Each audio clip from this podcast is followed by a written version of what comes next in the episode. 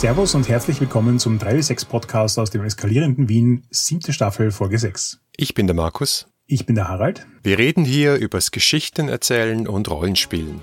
Und heute über Fiasco, das System.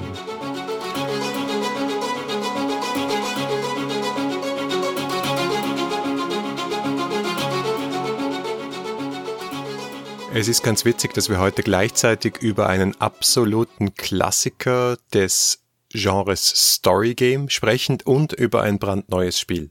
Vor allem, weil das erstaunlich viel mehr miteinander, also wie soll ich sagen, die Tatsache, dass es ein brandneues Spiel ist, ändert einiges am Klassiker, aber die Tatsache, dass es ein Klassiker ist, ist in sich schon wichtig. Also es ist beides irgendwie so relevant, um darüber zu reden. Ja. Und Fiasco ist für mich und ich glaube auch für viele andere so der Einstieg in das Story Game, in die Welt der Story Games gewesen. Ein Hit unter den Story Games sozusagen. Ja, und zwar eigentlich, glaube ich, einer der eher ungewöhnlichen Hits. Also das Ding ist ja wirklich explodiert im Sinne von, es gab auch noch einiges an Zusatzbüchern. Es gibt jetzt eine Second Edition, die auch sozusagen nicht einfach nur ein neu aufgelegtes Buch ist. Und ich glaube, es ist so die Cash Cow, oder zumindest eine der großen Cash Cows eines ganzen Verlags. Also ja, so erfolgreich wie ähm, ein nischiges Produkt wie ein Erzähl, Anführungszeichen, Rollenspiel werden kann, ist es das wohl. Ja, und hat sicher auch den Mann dahinter, den Designer Jason Morningstar, zu einem Star gemacht, beziehungsweise er ist ja so ein bisschen der Typ, der in jedem erzählspieligen Projekt seine Finger drin hat. Uh, auf jeden Fall auch so ein Name, der in jeder Munde ist und in der nächsten Folge auch bei uns zu Gast. Wenn man mit ihm redet, merkt man einfach, dass er sich wirklich viele Gedanken über diese Sache macht, dass es absolut kein Zufall ist, dass seine Spiele beliebt und erfolgreich sind. Und das ist immer spannend. Ich meine, wir haben eh das Glück, dass wir mit vielen Leuten reden können, die durchaus groundbreaking sind in dem, was sie tun und geniale Sachen auf den Markt bringen. Aber auch innerhalb dieser erlesenen Riege gibt es dann halt manche Leute, die das einfach schon länger und konsistenter und sehr spannend machen. Und solche Leute sind dann einfach wirklich meine Freude zum Interviewen. Was ist Fiasco? Für alle, die dies trotz allen Vorschusslorbeeren von uns nicht kennen, Fiasco ist ein Spiel über hochgegriffene Ambitionen und niedrige Selbstkontrolle. Vergleiche unsere Folge zu den Coen Brothers vom letzten Mal. Es ist ein spielleitungsloses Spiel oder ein spielleitungsvolles Spiel, je nachdem, wie man es nimmt. Jeder ist gleich verantwortlich für die Story. Es ist ein One-Shot-Spiel und es spielt sich relativ kurz. Ich glaube, die erste Edition hat meistens schon drei Stunden gebraucht, vielleicht auch mal vier. Die neue geht ein bisschen kürzer, darüber werden wir sicher auch noch mehr sprechen. Und es ist auch ein Storygame, das eine bestimmte Art von Geschichte erzählt, aber mit endlos vielen verschiedenen Settings variierbar ist. Das sind dann die sogenannten Playsets. Ja, da würde ich gleich gern einhaken. Das ist mir nicht letztens erst so richtig gedämmert. Wir haben ja schon oft und viel darüber diskutiert, was an einem Erzählrollenspiel der wichtige, also diese Unterscheidung zwischen Genre und Setting und die Geschichte, die ein Spiel erzählen will und was davon ist in welchem Ausmaß wichtig und so weiter. Und Fiasco ist eigentlich so ein Paradebeispiel dafür, dass es eine sehr spezifische Form von Geschichte erzählt, die aber auf unglaublich viele Settings adaptierbar ist und wo sie sich mit dem Spiel auch sozusagen die Mühe gemacht haben, mehr als ein Dutzend Settings durchzudeklinieren. Und das hat mir halt wieder gezeigt, wie sehr ich diesen Zugang zu Rollenspielen eigentlich wertschätze, weil ich mir viel lieber anhand der Geschichte, die ich erleben will, aussuche, was ich als nächstes spiele, als anhand des reinen Settings oder Genres, weil in einem Fall weiß ich, was ich kriegen werde und kann mich vom Rest überraschen lassen und im anderen Fall suche ich mal was aus, das mir vielleicht gefallen könnte, weiß aber dann auch nicht, ob ich das kriegen werde, was ich haben will. Ja, und ich finde, Bully Pulpit Games und Jason Morningstar haben auch sehr viel aus dem Erfolg gemacht. Also sie haben dann sowohl den Indie RPG Award als auch den Diana Jones Award gewonnen nach der Veröffentlichung 2009 und haben dann so eine Aktion gemacht namens das Playset des Monats, wo du, wo einfach quasi alles, was Rang und Namen hat, solche Playsets, also solche Settings für Fiasco geschrieben hat, was ja auch relativ schnell geht, nicht ein massiver Aufwand. Mittlerweile sind da auch drei Anthologien mit solchen Playsets als Buch erschienen. Es gab auch den Fiasco Companion. Also wirklich viel Unterstützung, wie du schon gesagt hast, für ein One-Shot-Story-Game. Ja, und dieses Jahr was Neues, nämlich nicht nur eine Erweiterung, sondern tatsächlich die zweite Edition. Alles ein bisschen neu gedacht. Jetzt nicht mehr einfach nur ein Buch, sondern das Ganze kommt als Box daher, hat mehr mit einem Kartenspiel zu tun. Die Überlegungen, die sie hineingesteckt haben, warum das Spiel in der zweiten Edition so ausschaut, wie es ausschaut, hat auch einiges am Spielerlebnis, zumindest für mich, effizienter und damit auch ein bisschen lustvoller gestaltet. Mhm. Ja, glaube ich wirklich. Also ich würde vorschlagen, wir gehen einfach mal so ein bisschen durch einen Fiasko-Spieleabend, wie der so funktioniert. Grundsätzlich ist nämlich immer noch dasselbe Spiel. Das heißt, wir können gleichzeitig ein bisschen sagen, was ist Fiasko generell und dann im Speziellen uns anschauen, was ist Fiasko, die zweite Edition oder die Box-Edition oder die Kartenspiel-Edition. Es heißt einfach nur Fiasko, ja. Das mit der Schachtel und nicht mehr das Buch. Die dritte Edition dann ein Trading Card Game sein wird? Naja, also die Optionen sind ja auf jeden Fall da. Apropos endlos erweiterbar, aber dazu später vielleicht mehr. Also jedes Fiasko-Spiel beginnt mit der Aufstellung, mit dem Setup und äh, übrigens Aufstellung, ich benutze hier die deutschen Begriffe aus der deutschen Edition des Fiasko-Buchs, der ersten Edition, also von Pro Indie gibt es auch immer noch zu kaufen. Also wir beginnen mit der Aufstellung und die Aufstellung ist sozusagen die Basis für alles, was nachher kommt. Es geht darum, dass alle am Tisch spielen eine Figur in dieser Coen Brothers ähnlichen Ein Heist geht schief oder so ähnlichen Geschichte und ganz am Anfang beschreibst du nicht deinen Charakter, sondern du wählst aus gewissen Vorgaben beziehungsweise aus im Original Listen Beziehungen aus zwischen deinen Charakteren Antriebe, Needs auf Englisch, Gegenstände und Orte. Das sind also so Prompts, Inspirationen, die eben aus diesen sogenannten Playsets kommen, wo du dann Gegenstände, Bedürfnisse, Orte hast, die halt zu einem gewissen Setting passen. Wenn es ein Western-Setting ist, sind das halt ein Haufen Schießeisen und Cowboys und was auch immer. Und wenn es ein Mall-Setting ist, dann sind es halt vielleicht Geschäfte und Teenager etc. etc. Du machst dann mehrere Runden davon und hast dann zwischen jedem Spieler, zwischen jeden, jeder Spielerin zwei ja, so Elemente liegen. Mindestens eine Beziehung, die also festlegt, sind wir Geschwister, sind wir rivalisierende Geschäftsleute, sind wir Todfeinde oder so etwas. Und dann noch ein zweites Element, wie zum Beispiel eben ein Bedürfnis oder ein Ort oder ein Gegenstand, die in irgendeiner Weise die Beziehung zwischen diesen beiden Charakteren bestimmt und im Plot vorkommen wird. Und daher finde ich es auch schon einer der stärkeren Unterschiede zwischen der First und Second Edition. In der First Edition, so wie gesagt hast, würfelt man das alles in Tabellen. In der Second Edition durch die Karten, wenn ich mich richtig erinnere, kriegt man ja mehrere Karten auf die Hand und kann sich dann aus denen aussuchen, was man hinlegen will. Und dieses bisschen mehr Wahl haben hat doch schon einen interessanten Effekt gehabt, hat sich zumindest für mich so angefühlt. In Wirklichkeit ist es ja weniger Wahl. Also das ist wirklich, glaube ich, der spürbarste Unterschied zwischen der alten und der neuen Edition. Du hast diese Elemente, die im ursprünglichen Fiasko auf Listen stehen. Das heißt, du hast jeweils Überschriften und Elemente und jeweils sechs mal sechs solche Elemente für jede dieser Kategorien, also sechs mal sechs Bedürfnisse, sechs mal sechs Beziehungen und so weiter. Und das hat dann so funktioniert, dass du einen Haufen Würfel gewürfelt hast und die Zahlen, die in der Mitte gelegen sind, die konntest du nehmen, um dann zu sagen, ich möchte zum Beispiel, dass wir eine Beziehung zwei sind und die Beziehung zwei ist Geschwister. Und dann hat man das noch ausdetailliert und gesagt, und die sechs Punkte unter Geschwister, einer davon ist, Zwillinge, ja. Äh, Nummer vier sind Zwillinge, dann sind die beiden Zahlen weg und du hast dann andere Zahlen genommen und an, um andere Elemente zu definieren. Da hast du mehr Auswahl, das hat aber auch immer ein bisschen lang gedauert und man hat das Buch so rumgereicht und dann hat man sich mehr versucht auch ein bisschen abzusprechen. Und jetzt verteilst du einfach diese einzelnen Elemente auch, wo direkt die, die Überschrift, also Geschwister und Zwillinge, direkt auf einer Karte sind, auf die Hand. Jeder hat eine gewisse Auswahl auf der Hand. Jede einzelne Person hat weniger Auswahl.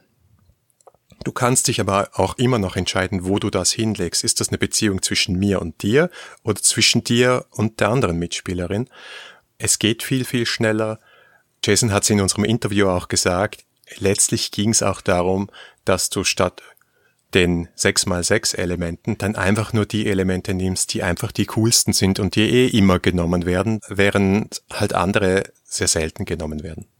Ja, eben, aber das hat sich für mich irgendwie so ein bisschen anders angefühlt. Also der, der Unterschied in der Wahlmöglichkeit, dass ich nicht quasi erstmal quasi so ein bisschen taktieren muss, welchen Würfel verwende ich für welche Tabelle und wie, damit was hinkommt, das Spaß macht. Heißt, ich kann mich mehr darauf konzentrieren, die wenigen Optionen, die ich habe, anzustarren und mir zu überlegen, wie sind das hineinpasst, was die anderen sich vielleicht schon überlegt haben. Ja, es, es fühlt sich irgendwie nach weniger Aufwand und mehr Immersion in der Story an für mich. Ja, es geht definitiv viel schneller und es ist irgendwo so ein bisschen eindeutiger, was man nehmen sollte, damit es funktioniert. Der Effekt ist aber derselbe. Letztlich liegen dann zwei solche Elemente links und rechts von dir sozusagen und bestimmen die Beziehung zur Mitspielerin links und rechts von dir. Und erst dann überlegst du dir, aus diesen Beziehungen, aus diesen Elementen, was ergibt sich da überhaupt für eine Figur daraus? Was ist denn eigentlich jetzt mein Charakter? Und dann in der ersten Edition schreibst du halt noch einen Namen von deinem Charakter auf eine Karteikarte, stellst sie vor dich und das war das Setup. Und in der neuen Edition gibt es da ja einen besonderen Schmäh mit den Namen. Genau, und zwar haben sie die Namen ebenfalls auf die Karten verpackt. Ähm, und wenn ich das richtig gesehen habe, so beim Durchblättern der Karten, sind die Namen so gewählt, dass sie sowohl als Vor- als auch als Nachname funktionieren und es sind auch viele Namen dabei, bei denen die Geschlechterzuordnung nicht vollkommen eindeutig ist. Und damit kannst du dann relativ schnell einen Namen für deinen Charakter generieren, also deutlich schneller, als wenn die Leute einfach gesagt kriegen, und jetzt denkt euch einen Namen für euren Charakter aus. Ja, genau. Und das zweite ist halt, dass diese Namen auch einfach ins Setting hineinpassen. Voll.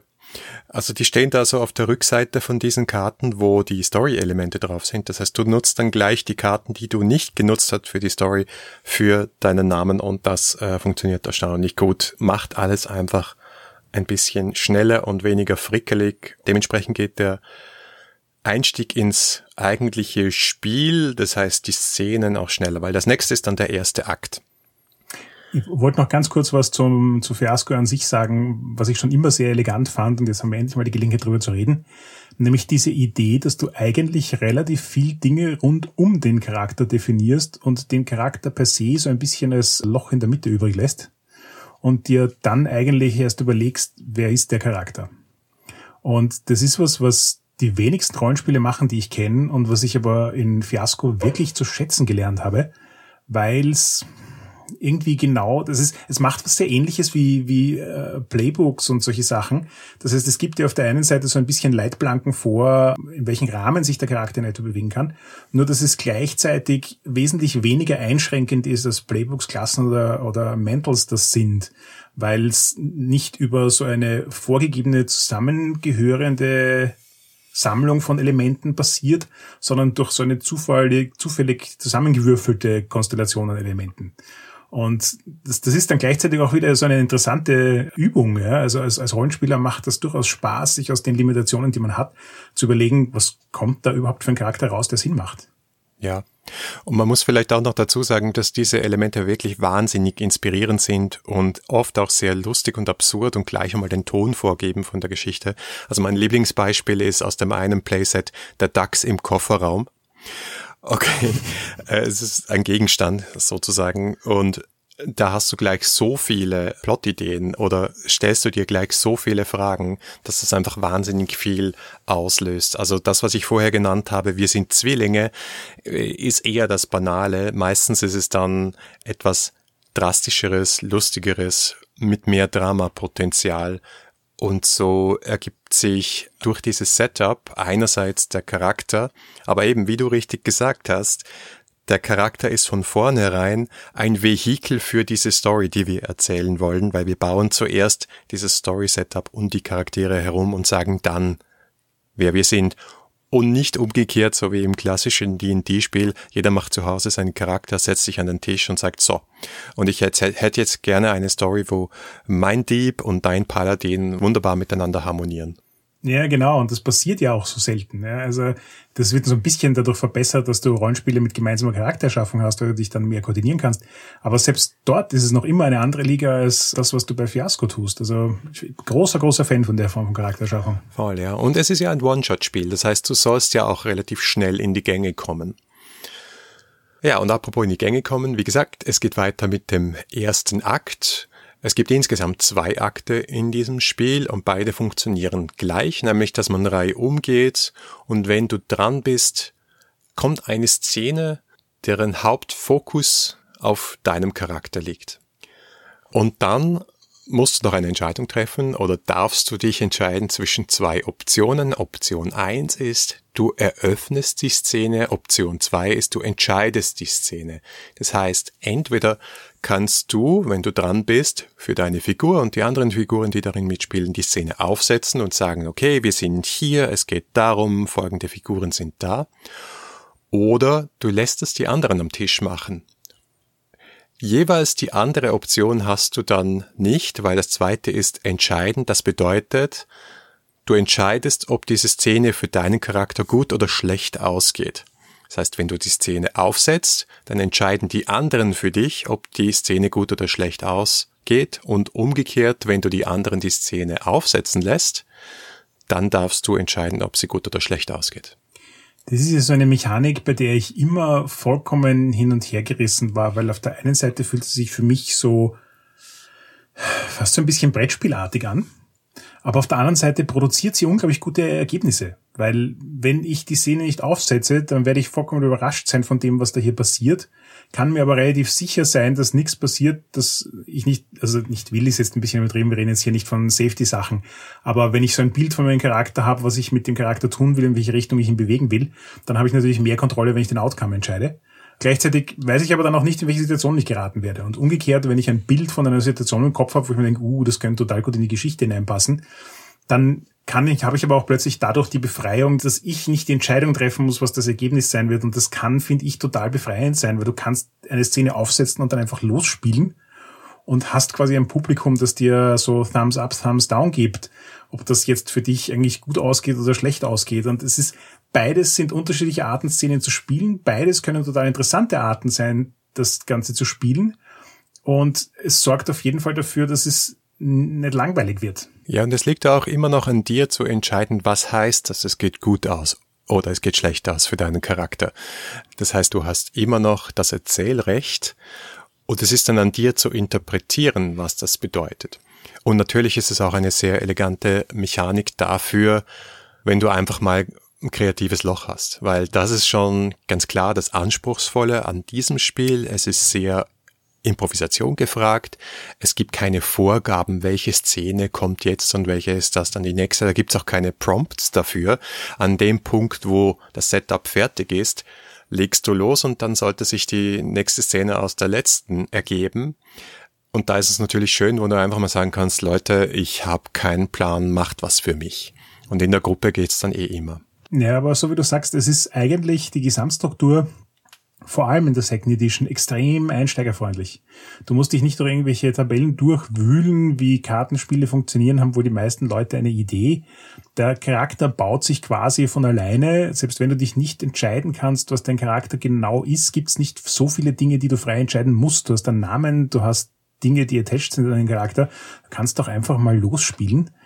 Und eben, bei den Szenen kannst du tatsächlich auch, wenn du dich voll nicht traust, dann sagst du einfach, ja, setzt mal was auf für mich und ich suche mir dann aus, wie es ausgeht für mich.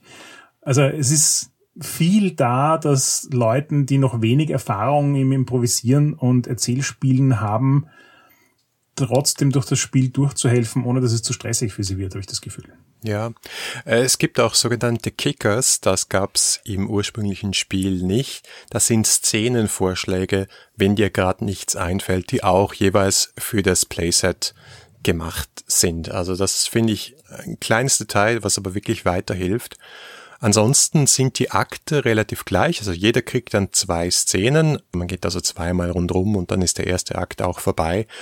Und dann hat jeder vor sich so positive und negative Ergebnisse. Man wird, man signalisiert nämlich das Ende positiv oder negativ durch das Überreichen. Früher war es ein schwarzer oder ein weißer Würfel, positiv oder negativ, also umgekehrt. Und äh, dieses Mal ist es halt eine Karte, wo drauf steht Positive Result oder Negative Result. So ist der erste Akt zu Ende und jeder Mitspieler hat vor sich dann halt so ein paar gute und schlechte Karten liegen sozusagen. Ja, und dann kommt auch schon der Übergang vom ersten Akt zum zweiten Akt. Nämlich der, wo wir einen Wendepunkt haben. Und das fand ich auch schon immer sehr schön in Fiasco. Wie ich das erste Mal es gelesen habe und realisiert habe, dass es nur zwei Akte sind, habe ich so ein bisschen so einen inneren Widerstand gespürt. Irgendwie so, in meinem Kopf sind drei Akte so das richtige Maß. Aber mit dem Wendepunkt zwischen dem ersten und zweiten Akt haben sie das eigentlich, finde ich, wirklich gut hingekriegt. Das ist einfach alles da, was du brauchst. Du brauchst für, den, für die Wendung nicht einen eigenen Akt. Du kannst das auch in der Art und Weise ähm, tun, wie sie das gemacht haben. Aber vielleicht sollten wir mal genau beschreiben, wie genau es funktioniert. Ja, genau. Das ist auch weniger frickelig als im Original. Es gibt auf jedem positiven und negativen Resultat auf der Karte einen Wert, einen blauen oder einen roten, also einen positiven oder negativen, und du zählst dann den niedrigeren vom höheren ab und hast dann ein Resultat, wie zum Beispiel ich habe rot 2 oder ich habe 0 oder ich habe blau 4. Und die beiden Spielerinnen Spieler, die das höchste Resultat in einer Farbe haben, die dürfen dann einen Twist auswählen und der, der Twist steht ebenfalls auf diesen äh, Positiv- oder Negativkarten hinten drauf. Also sind dann zwei Twist-Elemente, die die Handlung noch ein bisschen in Gang bringen beziehungsweise eskalieren lassen. Das sind so Elemente wie Paranoia oder Tod genau zum richtigen Zeitpunkt oder überraschende Unfälle und solche Dinge oder etwas steht in Flammen. Dinge, die tatsächlich eben typischerweise in solchen Coen Brothers Filmen am Ende des zweiten Aktes eher passieren. Also ich habe das Gefühl, das Setup ist, ersetzt auch so ein bisschen den ersten Akt und dann den dritten Akt beginnen lassen oder eben hier im Spiel den zweiten Akt. Und das sind Elemente, die dann so in der Mitte des Tisches liegen und von allen im zweiten Akt jederzeit angespielt oder eingebaut werden können. Das ist also nicht etwas, wo man sagt, das ist jetzt eine Vorgabe für die nächste Szene, sondern wenn da steht, okay, etwas brennt, dann suchen wir alle gemeinsam danach, was dann in Flammen stehen wird. Und wenn da steht, etwa jemand stirbt, dann suchen wir alle gemeinsam nach der Person, die dann stirbt und dem richtigen Moment. Das kann in der nächsten Szene sein oder auch in der allerletzten.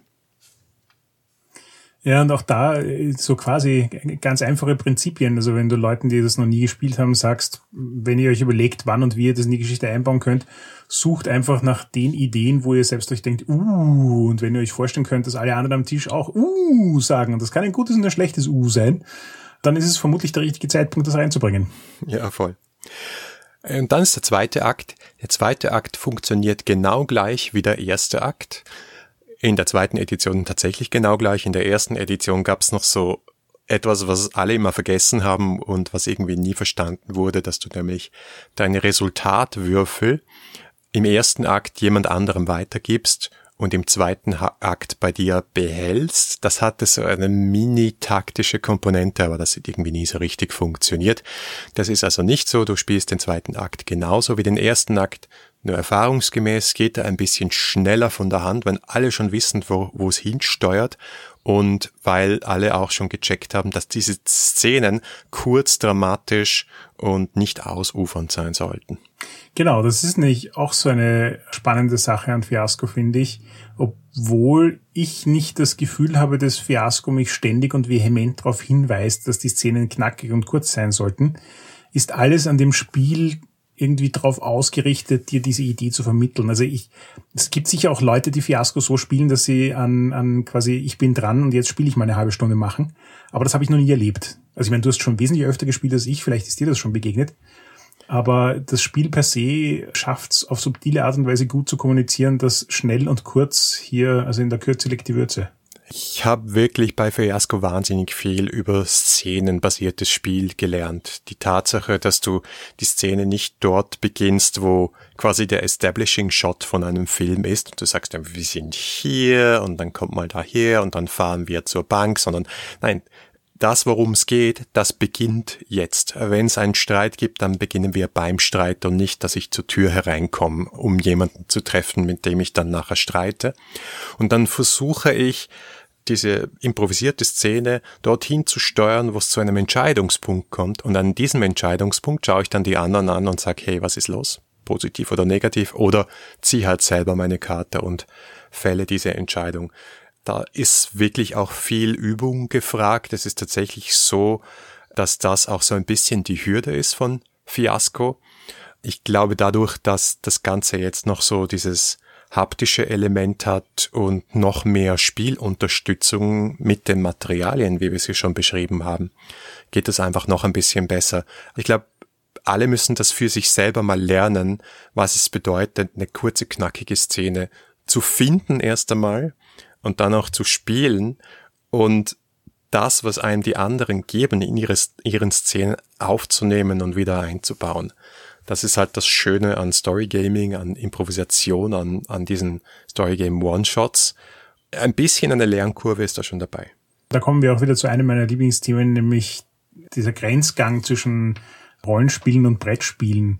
Und für mich ist es ja irgendwie momentan so, dass sowas wie Pandemic Legacy, also vor allem jetzt mit den weiteren Seasons, sich einfach anfühlt wie ein Brettspiel, das die besten Elemente von Charakter, Storyentwicklung und solchen Sachen, also irgendwie so Rollenspiele gut in ein Brettspiel integriert hat.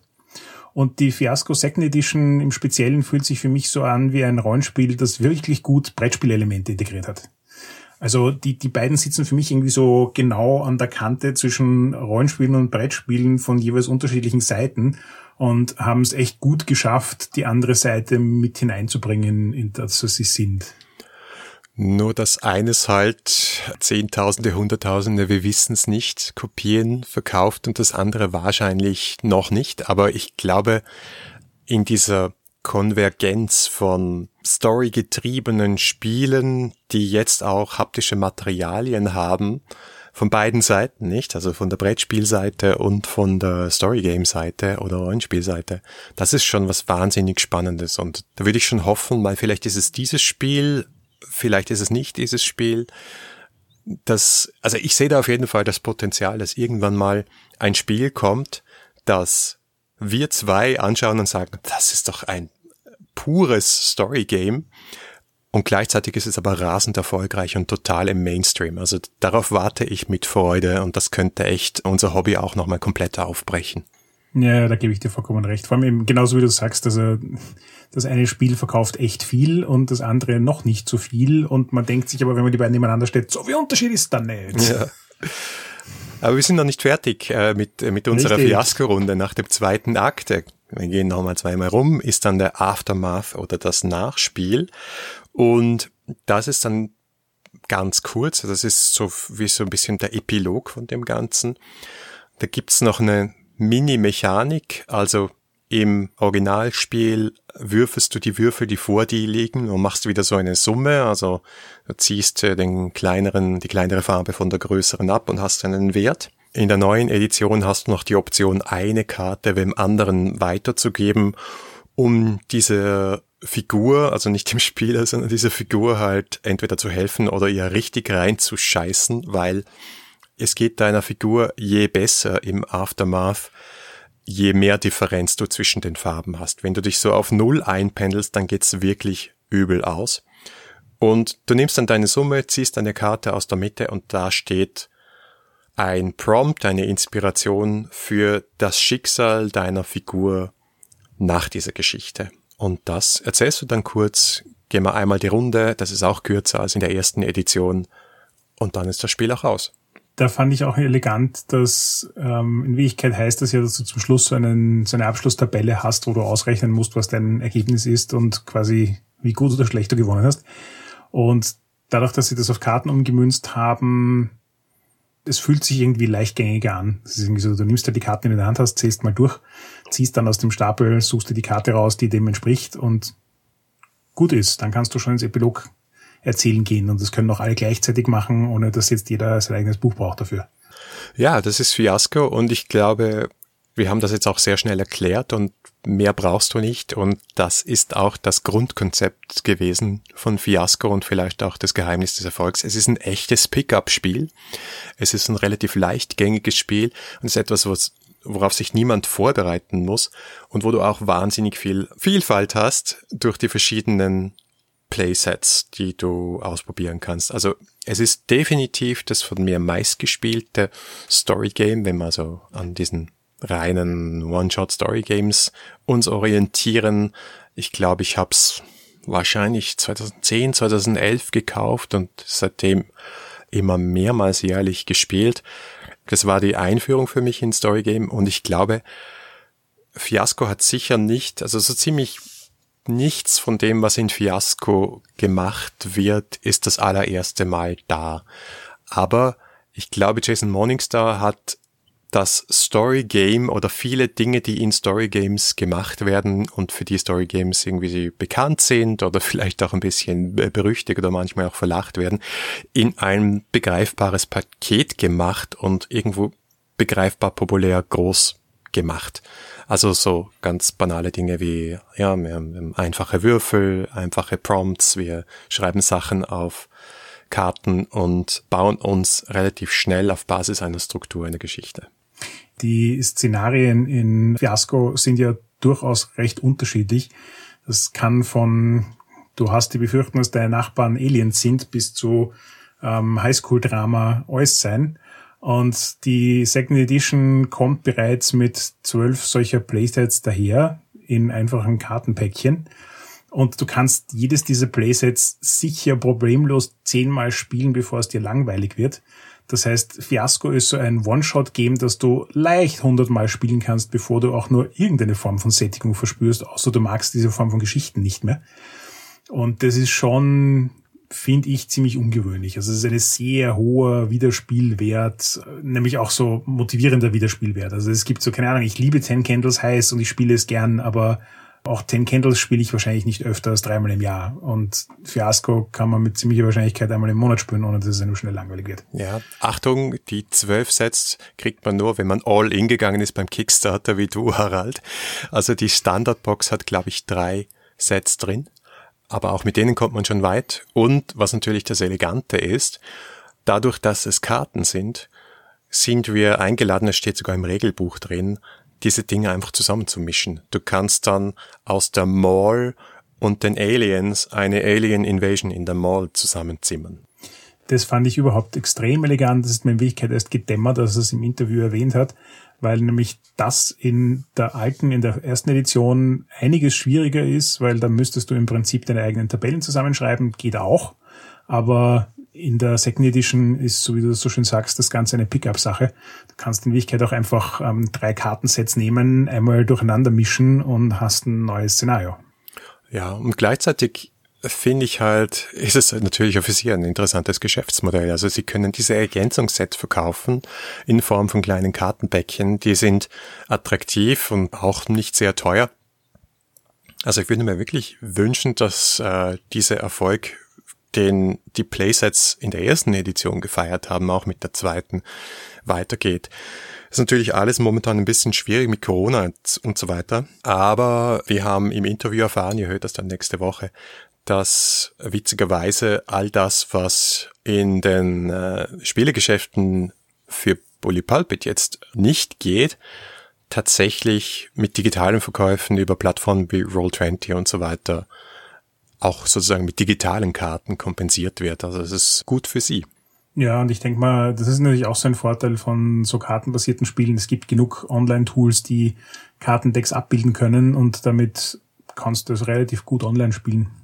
Ja, und was ich auch noch sagen wollte, für mich ist wirklich, ich habe zwar gesagt, die Inspirationen sind da gewesen und, und äh, auch dazu wird Jason etwas erzählen, aber gleichzeitig glaube ich, hat Fiasco so ein gewisses Storygame-Format auch geprägt und hat, zeigt auch super gut, was ein Storygame versus ein traditionelles Rollenspiel ausmacht. Oder ist vielleicht auch ein bisschen ein Zirkelschluss, ja. Wir sagen dann, ein Fiasco ist ein Storygame und deswegen erhalten wir uns nicht allzu sehr mit den Definitionen auf, aber es ist schon sehr prägend, dass es zum Beispiel hier keinen Konfliktmechanismus gibt. Also es gibt im Prinzip nie die Frage, schaffst du es oder schaffst du es nicht.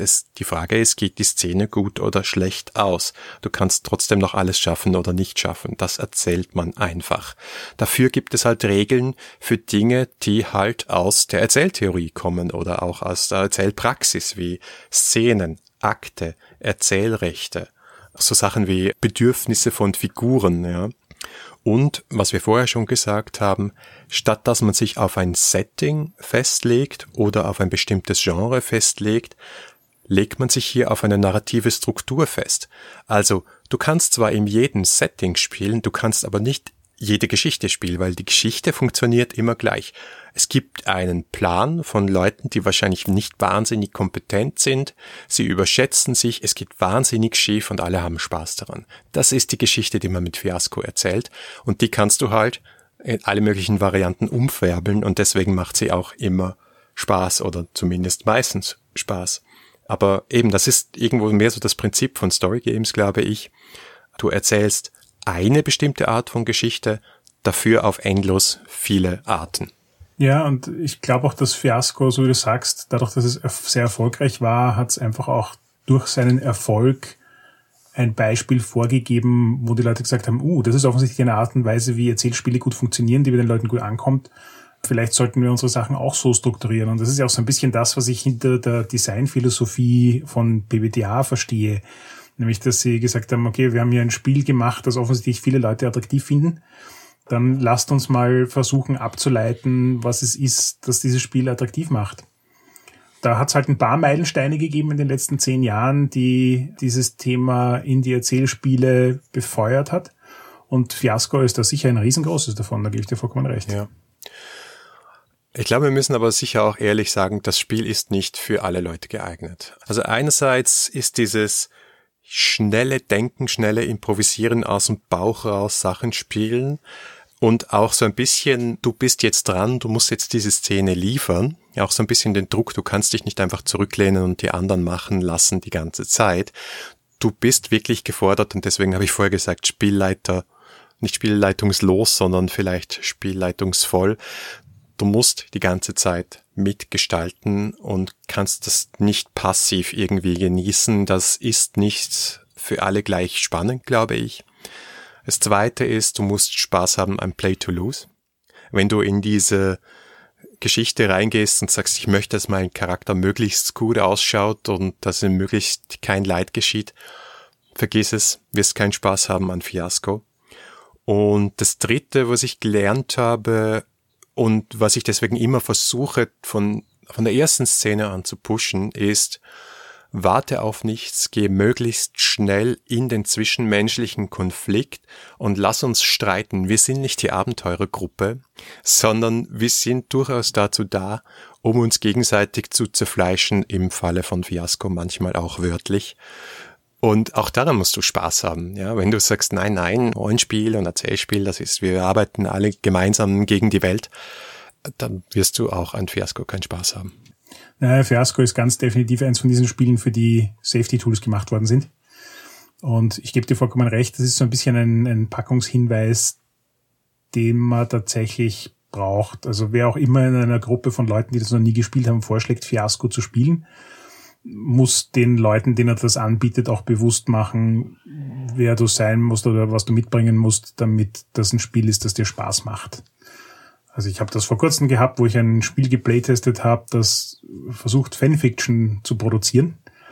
Da hatten wir einfach jemanden dabei, der sich so unwohl gefühlt hat, dabei schlechte Fiction zu erzählen, dass das halt einfach nicht funktioniert hat. Und das ist auch vollkommen in Ordnung. Ja. Es ist, das ist ja auch genau der Punkt an solchen Spielen. Du suchst dir die, die mit dir in Resonanz gehen und hast dann Spaß dran, weil sie die Form von Geschichte erzählen, die du einfach gerne erzählen willst. Und dann können sie das immer wieder tun. Und es wird dir nicht zufällig passieren, dass du äh, in eine Geschichte gerätst, die du gar nicht erzählen willst. Außer du hast es eben nicht geschafft, bei den Safety Tools genau hinzuschauen. Aber ja.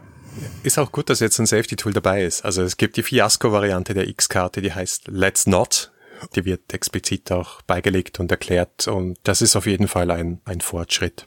Ja, aber äh, so wie du auch vorhin gesagt hast, es fordert Dinge von dir, aber gleichzeitig habe ich das Gefühl, dass es keine Dinge fordert, die Leuten, die gerne Erzählspiele oder Erzählrollenspiele spielen, nicht sowieso bekannt sind.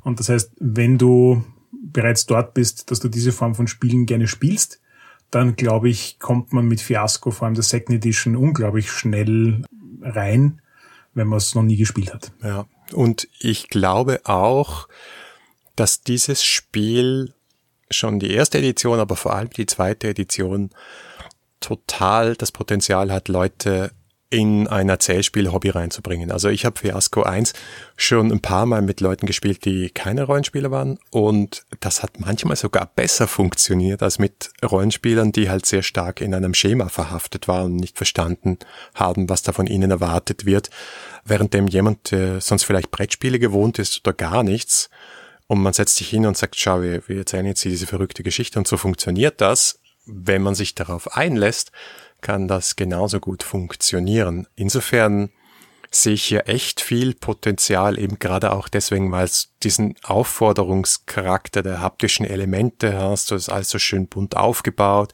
mit sehr viel Liebe zum Detail designt. Also ich hoffe, dass dieses Potenzial von diesem Spiel wirklich auch irgendwie zu Weihnachten verschenkt und unterm Christbaum gespielt zu werden, vielleicht sogar mit der Familie, dass das echt noch genutzt wird. Es ist da. Was kann schon schiefgehen, wenn man Fiasko mit der Familie spielt? okay, ich ziehe das zurück. Vielleicht auch gar nicht schlecht, mal Konflikte auf andere Weise äh, durchzueskalieren. Vielleicht ist dann der Rest des Weihnachtsfestes friedlicher. Ja, auf jeden Fall ein Versuch wert. Ja, also für mich ist das eine super gelungene zweite Edition. Gerade deswegen, weil es eigentlich an den Regeln nicht wahnsinnig viel schleift, weil das Spiel, das fällt nicht auseinander, das ist gut, ja, darum muss man nichts machen. Aber eine zweite Edition, die sagt, wir ändern den Formfaktor und eigentlich so dass das Design des ins Spiel hineinführens durch die haptischen Elemente und machen das ganz neu. Das finde ich endlos faszinierend und da glaube ich, wenn das noch ein paar andere Spiele genauso machen und sagen, ja, okay, wir sind jetzt in einer Situation, wir müssen auch nicht mehr 30 Seiten PDFs publizieren, wir haben auch die Möglichkeit mit dem Kickstarter und so weiter, ein wirklich schönes Spiel zu machen rundum. Gerne mehr davon. Danke fürs Zuhören, das war die sechste Folge der siebten Staffel 3W6. Feedback lesen wir gerne auf iTunes, Facebook, Twitter oder im Web unter 3w6.fm. Und wenn ihr uns persönlich schreiben wollt, findet ihr Harald auf Twitter als Heckmüller und mich als Vienna. Wenn euch diese Folge gefallen hat, dann gebt uns doch eine Bewertung auf Apple Podcasts. Oder ihr unterstützt uns mit einem kleinen Beitrag auf Patreon. Danke fürs Zuhören und bis zum nächsten Mal.